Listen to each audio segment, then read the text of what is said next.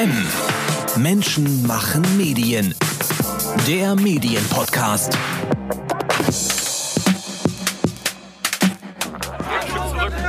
Zwei Meter weg.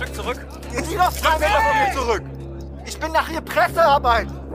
Dann bleiben Sie einen Meter Wo ist der Abstand. Kollege mit meinem Presseausweis? Zurück jetzt! Komm mal! Ich mach hier Pressearbeit. Das Ding ist auf dem Ich mach Pressearbeit. Macht die mit Abstand. Ich bin Presse, aber Sie kommen, ich bin's Presse. Hallo, Sie dürfen die Presse nicht verhindern.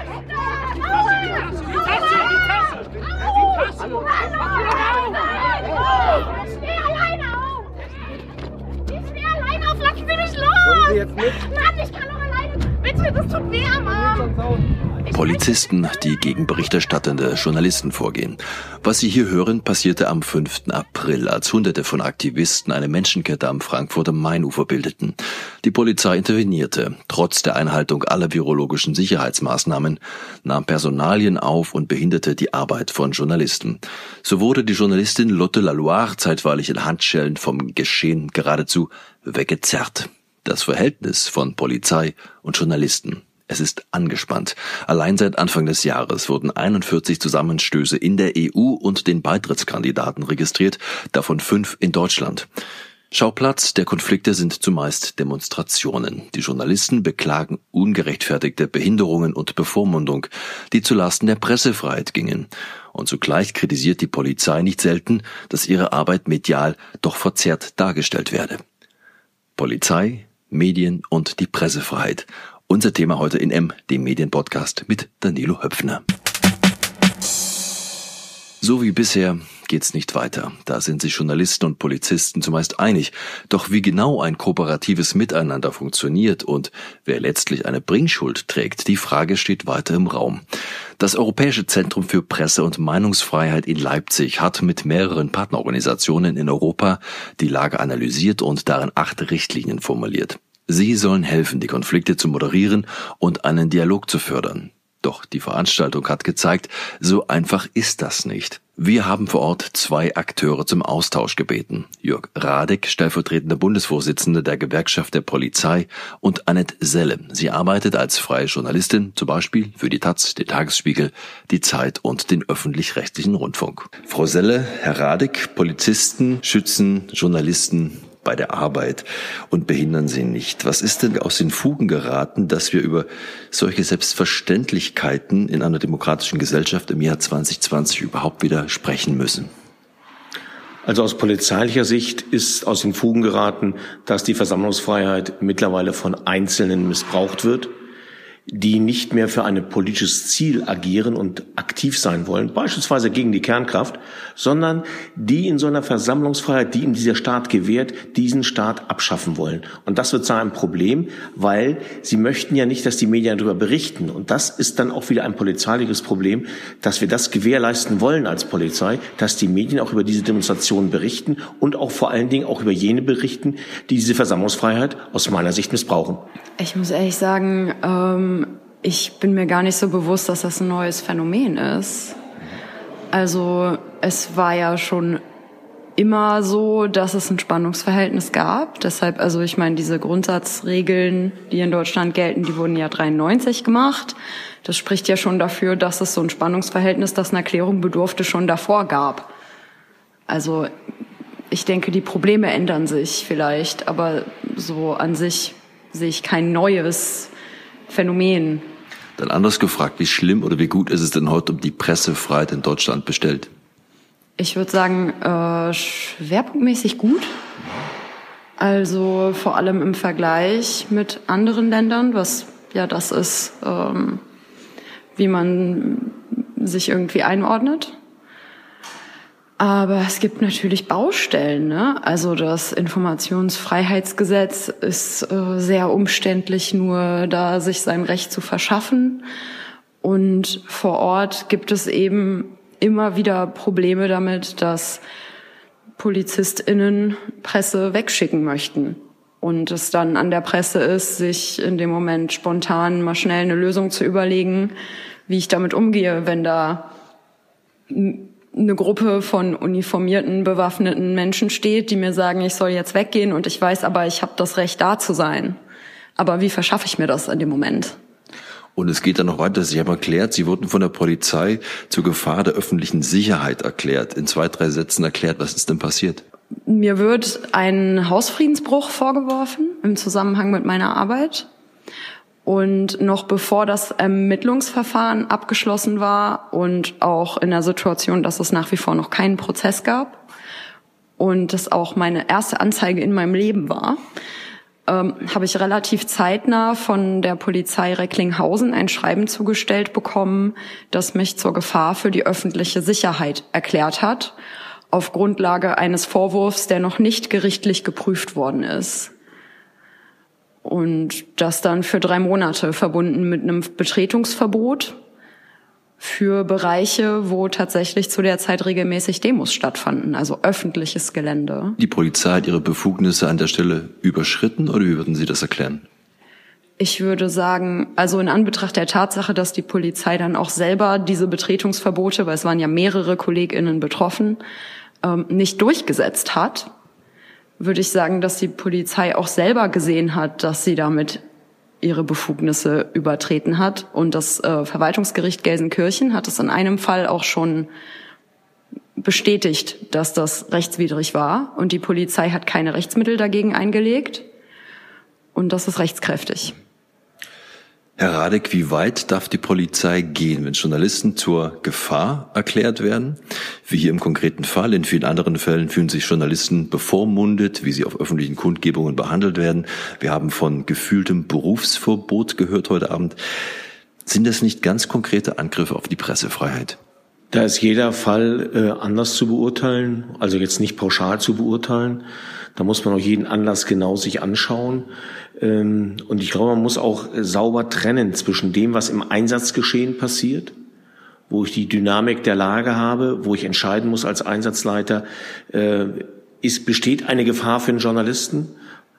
Nicht durch uns als Polizei, aber durch die, durch die Entwicklung, die in der Lage steckt und den Dingen, äh, die beispielsweise in der Vorbereitung äh, einer Großlage passieren, die nicht unbedingt etwas mit dem zu tun haben, der vor Ort äh, zu entscheiden hat. Und da müssen wir, denke ich, als Polizei unsere Arbeit transparenter machen. Da müssen die Behörden ihre Entscheidungsprozesse auch deutlicher machen, damit eben nicht der Eindruck entsteht, dass wir die Pressefreiheit und dass wir die Versammlungsfreiheit unterbinden wollen in Deutschland. Ganz im Gegenteil. Wir wollen, dass sie ausgeübt werden und das ist auch unsere Aufgabe als Polizei. Wenn Sie sagen, Sie müssen Ihre Arbeit transparenter machen, was würde das bedeuten? Da denke ich, gibt es vielfältige Ansätze, ähm, dass man beispielsweise äh, auch sagt, äh, dass man den Medienschaffenden Möglichkeiten gibt, zu erkennen, wie funktioniert Polizei, wie funktioniert Polizei im Zusammenwirken mit Staatsanwaltschaft und mit Gerichten, ähm, dass das ganz deutlich wird. Wie sieht unsere Polizeiausbildung aus? Was lernen die Polizeischüler, was lernen die Polizeistudenten bei uns, äh, mit dem Recht umzugehen? Wie sieht ein Einsatztraining aus? Ich glaube, dass wir da eben äh, noch äh, Klarheit schaffen können, um eben möglicherweise, was Misstrauen anbelangt, da entgegenzuwirken. Es gibt ja noch ganz andere Fälle. Auf einer Demo am 1. Mai in Berlin-Kreuzberg traf eine Journalistin der gezielte Faustschlag eines Beamten mitten ins Gesicht. Verletzungen an der Nase und an mehreren Zähnen waren die Folge. Gegen die Beamten wird intern auch ermittelt. Herr Reidig, was lesen Sie daraus? Erleben wir da eine neue Qualität im Umgang mit Journalisten oder war das schon immer so und wir haben es nur anders wahrgenommen? Also was es schon immer gab, sind individuelle Übergriffe. Machen wir uns nichts vor, wenn Sie in einer Einsatzbelastung sind, äh, Sie sind in der 24., in der äh, 26. Einsatzstunde und äh, sollen dann noch verhältnismäßig reagieren, das verlangt von jemandem alles ab. Aber das darf keine Rechtfertigung sein. Wir müssen von den Kollegen erwarten, dass sie immer sehr professionell agieren.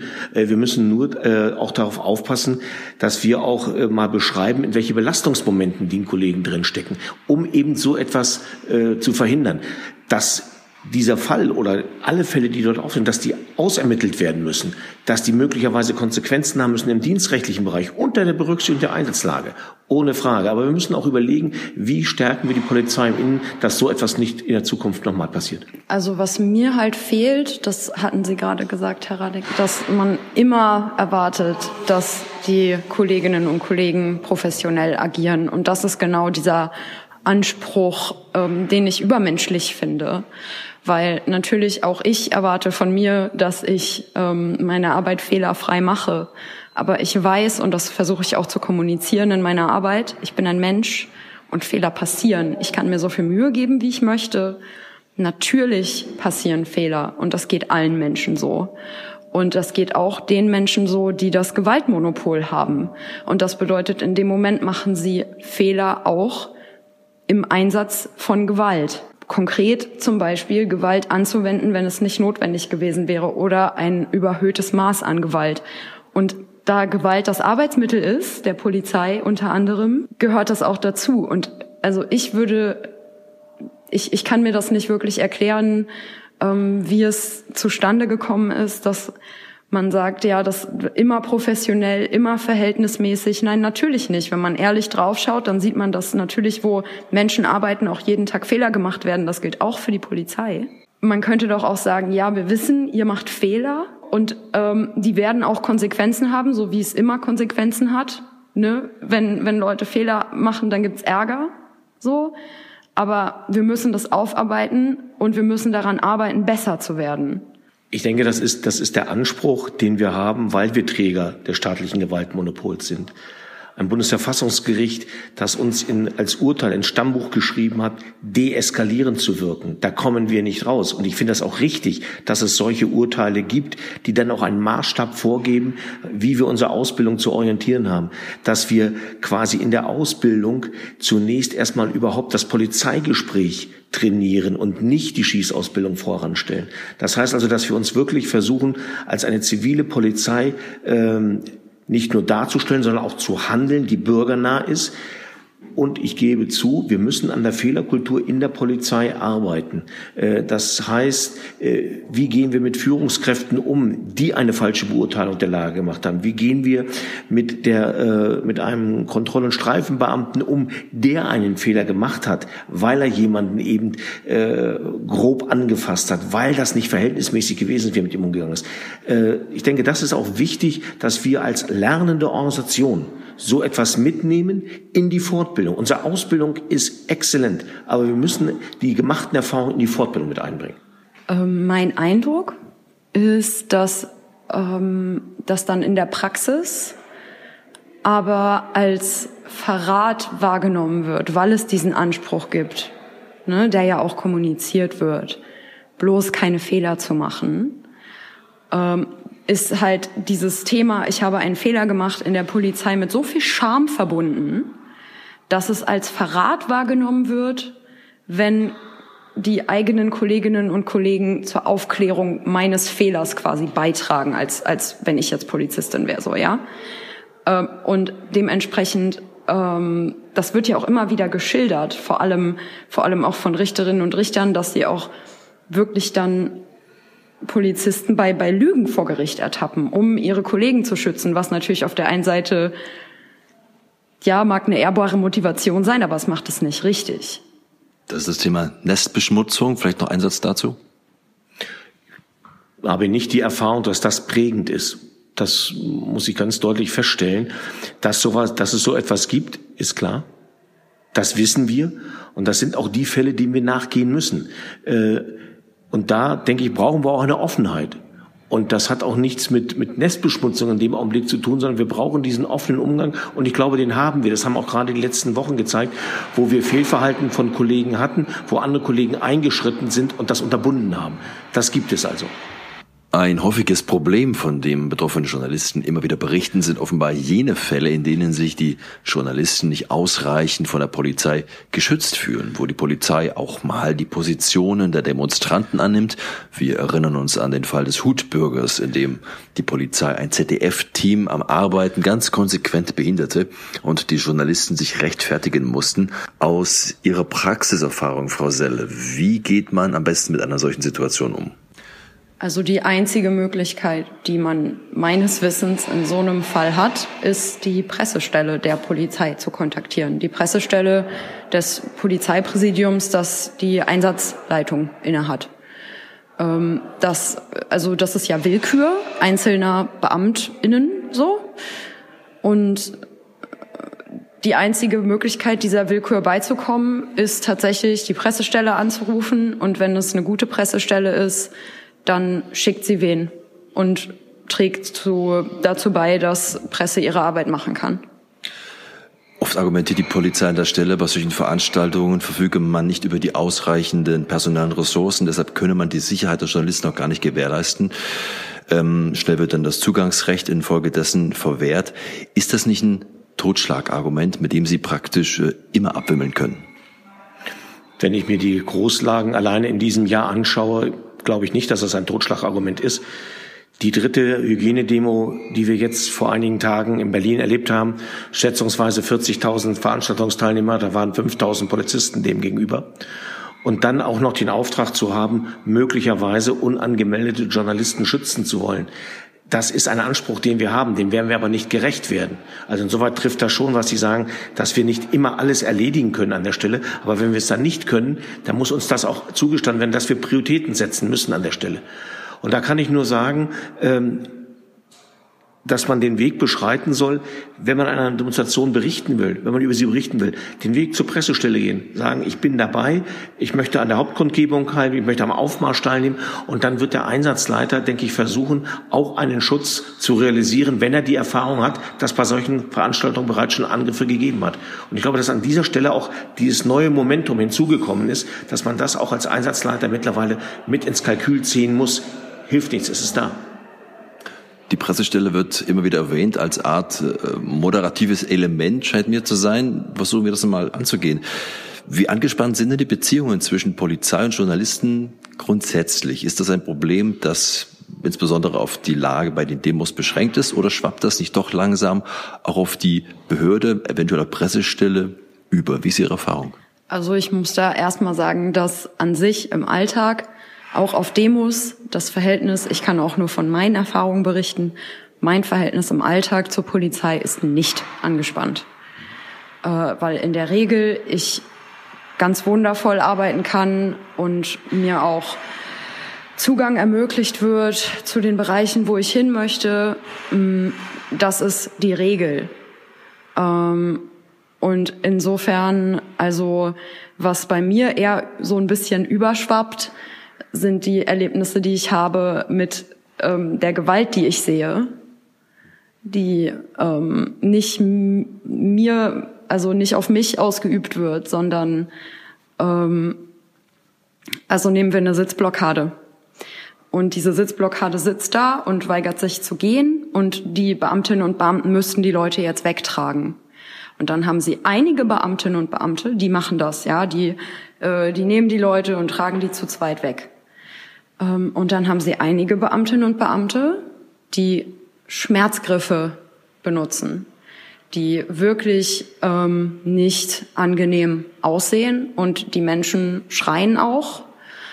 Und ähm, wenn ich dann frage, so ihre Kolleginnen und Kollegen, die machen das ja ohne, Warum benutzen Sie denn jetzt Schmerzgriffe? Ist es denn, ne, ist es ja die Eskalation, ne, Verhältnismäßigkeit, das geringste wirksame Mittel? Wenn allein wegtragen schon hilft, warum benutzt man dann Schmerzgriffe? Bekommen Sie denn dann eine Antwort von dem Polizisten, wenn Sie in dem Akt der Ausführung fragen, warum benutzen Sie jetzt diesen Griff und warum nicht? Weil es erlaubt ist. Weil ich es darf. Ist das eine Antwort, die Sie Ihren Kollegen an der Stelle empfehlen würden? Ich würde zunächst mal empfehlen, das, was ich auch weiß, wie es gelehrt wird und wie es dann auch überwiegend angewandt wird, ist, äh, ich habe jetzt den Auftrag, äh, diese Sitzblockade aufzulösen. Äh, zeigen Sie sich bitte kooperativ oder ich muss Gewalt anwenden. Das ist die Herangehensweise. Da weiß jeder, und das auch mit einer bestimmten Tonlage gesprochen, weiß jeder, und dem, dazu muss ich niemand anbrüllen, weiß jeder, was in dem Augenblick äh, erforderlich ist. Kooperation ist erforderlich. Und ähm, das, denke ich, ist etwas, was in, was in dieser Belastung in der Belastung auf ganz viel auf die Persönlichkeit ankommt. Wer das mit der Persönlichkeit übersetzt. Und äh, das sind Dinge, die muss man auch in einer Einsatznachbetrachtung, muss man die ansprechen und sagen, äh, wir haben Dinge, die wollen wir, wir müssen sie durchsetzen. Das ist die staatliche Gewalt, die wir präsentieren. Das ist die Staatsgewalt. Und es gibt aber auch Abstufungen und die beginnt bereits für mich bei der Sprache, die ich anwende. Wir kommen dennoch nochmal auf die journalistische Perspektive zurück. Es passierte durchaus immer wieder, dass den Journalisten von der Polizei vorgeworfen wird, sie würden auf Demos provozieren. Allein schon damit, dass sie zum Beispiel zu lange auf einer Demo aufgehalten hätten und sie werden dann auch von der Demo durchaus entfernt, äh, wenn auch nicht mit Schmerzgriffen. Aber Sie werden verstehen, Herr Radig, dass das als Argument für Journalisten doch schwer zu ertragen ist. Äh, gibt es denn aber aus Ihrer Wahrnehmung an irgendeiner Stelle irgendeinen guten Grund, wo Sie meinen, hier sind die Journalisten in der Bringpflicht oder hier müssten die Journalisten mehr tun? Also ich kann nicht erkennen, also ich kenne keinen Fall, wo jemand sagt, Journalisten hätten sich zu lange auf einer Demonstration aufgehalten. Also das sind belegte Fälle in diesem Jahr. Ja, ich kenne sie nicht, muss ich, muss ich Ihnen, muss ich Ihnen äh, sagen. Äh, es kann sein, dass die Journalisten sich an einer Stelle aufgehalten haben, wenn die Versammlung aufgelöst ist, das ist ein anderer Tatbestand an der Stelle. Das sind ganz feine Unterschiede. Das muss man auch an der Stelle wissen. Ich glaube nicht, dass die Journalisten in einer Bringverpflichtung äh, sind, äh, sondern wir haben als Polizei die Versammlungsfreiheit durchzusetzen und wir haben auch dann die Möglichkeiten in der Kooperation mit dem Veranstalter Ver Versammlung zu beenden. Und das ist dann auch die Aufgabe. Und das haben wir auch erlebt, dass uns das zum Vorwurf gemacht wurde, dass wir die Versammlung äh, viel zu spät aufgelöst hätten. Ähm, also auch das ist das Spannungsfeld, was wir haben. Und da muss man ganz deutlich sagen, wir setzen die Versammlungsfreiheit durch. Und äh, da gehört auch mit dazu, dass natürlich Medienvertreter präsent sein sollen, auch über die Veranstaltung berichten müssen. Es gab heute Abend aus dem Publikum einen Zwischenruf, das Problem einer immer parteiischer werdenden Polizei und dass die Polizei mit ihren Pressestellen und den Social Media Accounts immer mehr selbst auch zum Akteur wird, Themen in Bewegung setzt und auch selbst Meinung bewegt, teilweise auch gegen die Medienberichterstattung. Wie erleben Sie denn das? Also ich finde immer sehr, sehr schwierig zu unterscheiden zwischen Fehler und Absicht. Also meine Strategie ist wirklich auch, wenn es nicht ganz klar sich beweisen lässt, dann nenne ich eine, eine Fehlinformation der, aus irgendeiner Quelle. Ich nenne sie nicht Lüge. Und das ist für mich auch kein Produkt von Parteilichkeit, weil das klingt immer nach Absicht, sondern jede Partei hat ihre eigene Sicht auf die Dinge. Und das muss man auch der Polizei zugestehen, dass sie das hat äh, und auch haben darf. Und wenn wenn da Unwahrheiten ähm, veröffentlicht werden, dann ist für mich in erster Linie eigentlich nicht wichtig, was die Absicht dahinter ist. Das kann, das ist was, vielleicht ergibt sich das im Lauf der Recherche, vielleicht ergibt sich das im Nachhinein. Aber was eigentlich wichtig ist, ist ja, stimmt es? Und ähm, lässt sich beweisen, ob es, ob es stimmt oder nicht. Und wenn es nicht stimmt, nachweislich, ähm, ist die Polizei bereit, sich zu korrigieren? Und wie schnell ist sie bereit, ähm, sich zu korrigieren? Weil das natürlich auch ähm, eine wichtige Bedingung ist dafür, ähm, als, als wie verlässlich auch die Information. Also man prüft sowieso immer, aber natürlich ist es ein Unterschied, ob ich, ähm, also manche Informationen, ähm, ne, die, die prüfe ich dann, weil ich mir denke, ah ja, das könnte stimmen und manche vielleicht auch nicht, ja. Also wenn mir jetzt jemand kommt und sagt, Schafe sind lila und fliegen am Himmel, dann ähm, prüfe ich das nicht. Ne? Und also wenn ich mit einer Quelle zu, so ähm, zu tun habe, die bereit ist, äh, auch Fehler zu korrigieren, dann ist das was anderes, als wenn ich mit einer Quelle zu tun habe, die auf einer nachweislichen Unwahrheit beharrt. Das ist ein ganz großer Unterschied. Und ähm, da würde ich halt sagen, ähm, natürlich ist die Polizei parteiisch, weil sie ist eine Konfliktpartei überall, wo sie agiert außer jetzt vielleicht bei Verkehrsunfällen oder sonstigem, ja, aber wenn es, wenn es irgendwie in andere Bereiche geht und der Polizei auch Fehlverhalten vorgeworfen wird, wie es ja bei Demos eigentlich immer der Fall ist, meistens aus irgendwie drei verschiedenen Richtungen, die alle unterschiedliche Sachen kritisieren. Ähm, so, ich, ich würde halt sagen, natürlich darf die Polizei parteiisch sein, die eigene Partei ergreifen, aber sie hat halt auch die Verantwortung, Fehler zu korrigieren. Ähm, ja, ich kann den Vorwurf gar nicht verstehen, dass wir jetzt auf einmal äh, unsere Arbeit transparent machen über äh, Twitter. Ich erlebe es, äh, und ich habe, glaube ich, da einen bundesweiten Überblick über die verschiedenen Polizeidienststellen. Es wird sich bemüht, die Polizeiarbeit transparent zu machen. Und zwar nicht nur aus einem Einsatzanlass und zwar nicht nur aus einem Twitter-Gewitter heraus, sondern wie spielt sich der Polizeialltag ab? Wie vielfältig ist er? Er ist nämlich nicht nur die Versammlungslage, sondern er ist die Suche nach dem vermissten Kind. Es ist der äh, demente Mensch, der gesucht wird. Es sind die Verkehrsunfälle, die wir. Und es, genau diese Buntheit bildet gerade Social Media ab. Und ich glaube, das ist ganz wichtig, dass wir, wenn wir sagen, Polizei muss sich öffnen, dass Polizei auch über diesen Weg seine, ihre Transparenz darstellt. Und ich erinnere nur daran, dass es auch ein taktisches Mittel mittlerweile geworden ist, äh, an den Amoklauf in äh, München, äh, wo man ja sagen könnte, es ist ein ex extremistischer Am äh, Anschlag gewesen und dass die Polizei darüber eben die Menschenmasse in, in München auch gesteuert hat. Da habe ich keine Kritik gehört, dass das irgendwie unverhältnismäßig gewesen sei, sondern jeder hat gesagt, Donnerwetter, dass die Polizei das in Deutschland kann. Ich denke, das ist auf jeden Fall ein Zugewinn, diese Öffnung und diese Bilder aus dem Polizeialltag. Was man aber nicht vergessen darf, ist, dass es natürlich kein es ist in einem gewissen Sinne eben auch PR, weil natürlich zeigen sie die ähm, die Polizei von von ihrer besten Seite. Ne? Ich folge ja auch diversen Polizeipräsidien ähm, und das ist dann ja und hier wir haben die Katze gerettet und hier guck mal der Vogel und wir suchen dies und wir machen das und das ist halt die das ist halt eine Seite der Polizei und ich finde es wichtig, dass die gezeigt wird. Ähm, was man aber immer dazu sagen muss, ist eben, ähm, es ist kein investigativer Journalismus. Also sie sagen halt, also ich, ich habe noch nie einen Post ähm, auf Instagram von einer ähm, Polizeistelle gesehen, ähm, Kollegen XY haben sich falsch verhalten und deshalb kriegen sie jetzt ein Disziplinarverfahren. So, ähm, das ist mir einfach, also das genau, das darf man nicht vergessen bei diesen Accounts. Aber die Frage, die man ableiten kann daraus ist, ist denn die Pressemitteilung der Polizei, der Twitter-Satz der Polizei eine für die Medien zuverlässige Quelle? Also da habe ich ja heute auch von den anwesenden Journalisten sehr wohltuend gehört, zu sagen, äh, es ist eine Quelle, aber ich überprüfe die.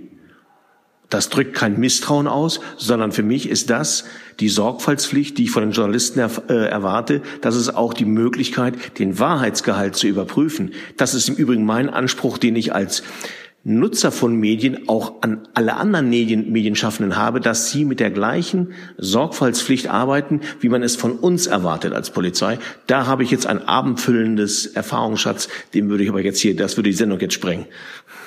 Ich glaube, was man festhalten kann, es gibt bei den Polizeibeamten durchaus äh, gerade vor Ort mangelnde Kenntnis im Bereich Medienrecht. Was darf der Journalist, was darf er nicht, wie weit darf er gehen? Welche Rolle spielt denn der Umgang mit den Medien und die Rolle des Journalismus in der Ausbildung oder der Weiterbildung der Polizei heute? Da müssen wir unumwunden besser werden. Ähm, und da geht es nicht nur alleine um das Erkennen eines Presseausweises, sondern da muss man auch im Einsatztraining, nach meiner Vorstellung nach, äh, muss man solche äh, Dinge eintrainieren. Äh, wie geht man damit um, dass das rechtsstaatlich ist, was wir machen? Wir machen es ja in anderen Sachverhalten auch. Bei einer Verkehrskontrolle lernen die Kollegen ja auch, wie sie herangehen und welche Möglichkeiten sie haben, wo ihre Grenzen sind. Das muss natürlich hier auch in der Fortbildung passieren, gar keine Frage. Schauen wir nochmal auf den heute Abend hier vorgestellten äh, Pressefreiheitskodex für die Polizei. Acht Punkte. Unter anderem geht es darum, keine Gewalt seitens der Polizei gegen Journalisten. Journalisten haben das Recht auf Information und Polizisten dürfen Journalisten nicht überwachen. Das sind ja erschreckend banale äh, Inhalte und man fragt sich nach dem Neuigkeitswert aus journalistischer Perspektive. Welche Erwartungen verbinden Sie mit der Veröffentlichung, Frau Selle? Ähm, ich denke, die, also die Erwartung, die ich habe, ist das, was auch gerade passiert, dass drüber gesprochen wird, dass drüber geredet wird, ähm, auch über eben diese, diese Verhaltensgrundsätze von 93, die wir haben, hinaus. Inwiefern sind die vielleicht verbesserungswürdig? Ähm, es ist vielleicht auch indirekt unausgesprochen eine Aufforderung an die Polizei. Also diese, dieser Kodex, der jetzt veröffentlicht wurde, der ist ja sehr einseitig. Da geht's ja, ähm, die Polizei muss dies, Journalisten dürfen das, die Polizei muss dies, Journalisten äh, dürfen das. Das ist ja sehr, ähm, also eben eine, eine Blickrichtung. Ähm, und ich denke, es ist dadurch auch indirekt vielleicht eine Aufforderung an Polizeistellen, ähm, zu sagen, was sie aktuell verbesserungswürdig finden und dann hat man eben so Positionen, die man nebeneinander halten kann und sagen kann, okay, wie vereinbaren wir das jetzt und wo ist der Kompromiss, den wir machen können? Aber Sie haben es ja gesagt, der Kodex ist ein Ungleichgewicht. Er besteht aus nur Forderungen an die Polizei, keine Regeln für die Journalisten. Wie fair ist das? Es ist, also wenn das jetzt ein Gesetz wäre, das verabschiedet wird, würde ich sagen, das ist total unfair und dem fehlt was. Diese Verhaltens, ne, diese beschlossenen Verhaltensgrundsätze, die sind ja auch tatsächlich, die richten sich an an beide Parteien. So, es wird es wird eben von beiden Seiten abverlangt bestimmte Dinge und aber auch beiden Seiten zu, zugesichert bestimmte Dinge. Ähm, es ist aber kein Gesetz, sondern es ist ja im Endeffekt ähm, ein Papier von einer Organisation, die sich für Pressearbeit, äh, für Pressearbeit ja, aber auch vor allem für Pressefreiheit einsetzt. Ähm, insofern, ähm, ich denke, dass die Polizeistellen besser dazu in der Lage sind, ihre eigenen Bedürfnisse zu formulieren, als eine NGO, die sich für Pressefreiheit einsetzt. Das könnte. Wenn ich es richtig verstanden habe, Herr Radig, heute Abend hier ähm, auf dem Podium in Leipzig, Sie haben angezweifelt, dass es einen solchen Kodex gebraucht hätte. Was lässt Sie zweifeln? Da muss man in die Historie schauen. Der Pressekodex, den wir in Deutschland haben, 1993, war eine Antwort auf das äh, Entführungsdrama in Gladbeck 1988, wo sich Journalisten gemein gemacht haben mit den Straftätern. Das war dann die Resultat. Wir müssen diesen 93er Kodex überarbeiten. Da besteht kein Zweifel, das sagte ich eingangs schon, dass sich ja das Geschehen verändert hat, dass sich die Medien, die Technik verändert hat. 93 äh, kannten wir äh, Social Media gar nicht in dieser Auswirkung. Wir hatten noch nicht diese Hektik, die einhergegangen ist in der Nachrichtenverbreitung. Äh, und der zweite Punkt ist, und da habe ich auch meine Zweifel, er setzt darauf an, ähm, er geht von einem gleichen Bild in Europa von Polizei aus. Und das stimmt eben nicht. Wir haben unterschiedliche Polizeien in Europa, die unterschiedliche Personal rekrutieren und unterschiedlich ausbilden. Da können wir alle Polizeien nicht über einen Kamm scheren. Aber ich mache mir das Bild gerne zu eigen, dass es eine Vision sein könnte, an der man arbeiten kann, an dem, was wir real brauchen. Und da haben wir, glaube ich, eine gute Messlatte zu sehen, wie viel erreichen wir denn auf dem Weg dorthin. Es geht ja in einem gewissen Sinne auch um einen Mindeststandard. Und ich verstehe nicht, woran, wo das Problem liegt. Also Sie sagen ja, aber man kann nicht alle Polizeien äh, über einen Kamm scheren. Sie haben aber auch gesagt, die, die deutsche Polizei sei im Verhältnis ähm, schon besser aufgestellt als viele andere Länder, was zum Beispiel die Dauer und auch die Inhalte der Ausbildung angeht. Und dann denke ich mir, warum ist denn diese Tatsache, dass es viele verschiedene Länder in der EU gibt und der Kodex für alle gelten soll, was genau daran diskreditiert ihn denn für Deutschland? Das ist ein typisch europäisches Papier. Man nimmt den kleinsten gemeinsamen Nenner und nimmt das kleinste gemeinsame Niveau. Und da sage ich, da hat die deutsche Polizei ein anderes Niveau. Da habe ich eine andere Erwartungshaltung. Nehmen wir da alleine schon den, den, den ersten Punkt zu sagen, also äh, Polizei, Polizei muss garantieren, dass, dass äh, keine Gewalt äh, bei Journalisten angewandt wird. Nochmal, das ist eine Anspruchshaltung, äh, für die mir die einschlägigen Belege in, einer, in einem prägenden Fall fehlen. Es mag Polizeien geben, die in ihren Gesellschaften anders umgehen, aber es ist nicht prägend für die deutsche Polizei es ist sowieso ja immer vor Ort Verhandlungssache, ja. Also die EU oder auch die Bundesregierung oder auch die Innenministerkonferenz können dies, das beschließen, sowie eben die geltenden Verhaltensgrundsätze. Und auch die werden ja vor Ort auch oft nicht eingehalten. So durch die Polizei oder auch durch Presse, habe ich auch schon mitbekommen. Ähm, und dann liegt es halt an den Beteiligten vor Ort, miteinander zu reden und einen Kompromiss zu finden. Ne? Also ich habe auch schon, es steht ja in diesen Verhaltensgrundsätzen beispielsweise, dass wenn, ähm, wenn ein Bereich geräumt werden soll, dann hat die Presse da zu gehen, außer es wird ihr erlaubt. So. Und natürlich kommuniziere ich mit der Polizei und sage, hör zu, ich stehe euch nicht im Weg. Ja, aber ich will hier meinen Job machen und ich möchte das, ich möchte das dokumentieren. Ähm, und ich möchte hier bitte drin bleiben in diesem Kessel. So. Und dann also meistens wird das auch möglich gemacht. Ne? Und ich glaube, das ist ähm, natürlich sind solche solche Kommunikationen auf höheren Ebenen und solche Grundsätze und auch dieses ins Gespräch kommen wichtig. Aber besonders wichtig ist es eben vor Ort miteinander zu reden ähm, und und vor Ort eben zu sagen so okay ähm, wir, wir wollen ja eigentlich alle nur unseren Job machen hier. Nur, dass euer Job halt ein anderer ist als mein Job. Und wie stellen wir es jetzt an, dass wir das möglichst gut nebeneinander her tun können, ohne uns in die Quere zu kommen? Jörg Radek von der Polizeigewerkschaft und Annette Selle, freie Journalistin, waren das. Der vollständige Text zum neuen Pressefreiheitskodex für die Polizei ist online abrufbar unter policecodex.eu. Über die Ereignisse in der Vergangenheit und was genau zwischen Polizei und Journalisten in diesem Jahr passierte, darüber informiert sie unsere Webseite in aller Ausführlichkeit und das tun wir in diesen Fällen auch weiterhin. Wenn Sie uns dazu oder zu anderen Themen schreiben wollen, Sie erreichen uns unter redaktion-m.verdi.de. Danke für Ihr Interesse, sagt Danilo Höpfner. Das war M. Menschen machen Medien. Der Medienpodcast. Weitere Interviews, Reportagen und Dossiers aus der Medienwelt täglich neu unter mmm.verdi.de.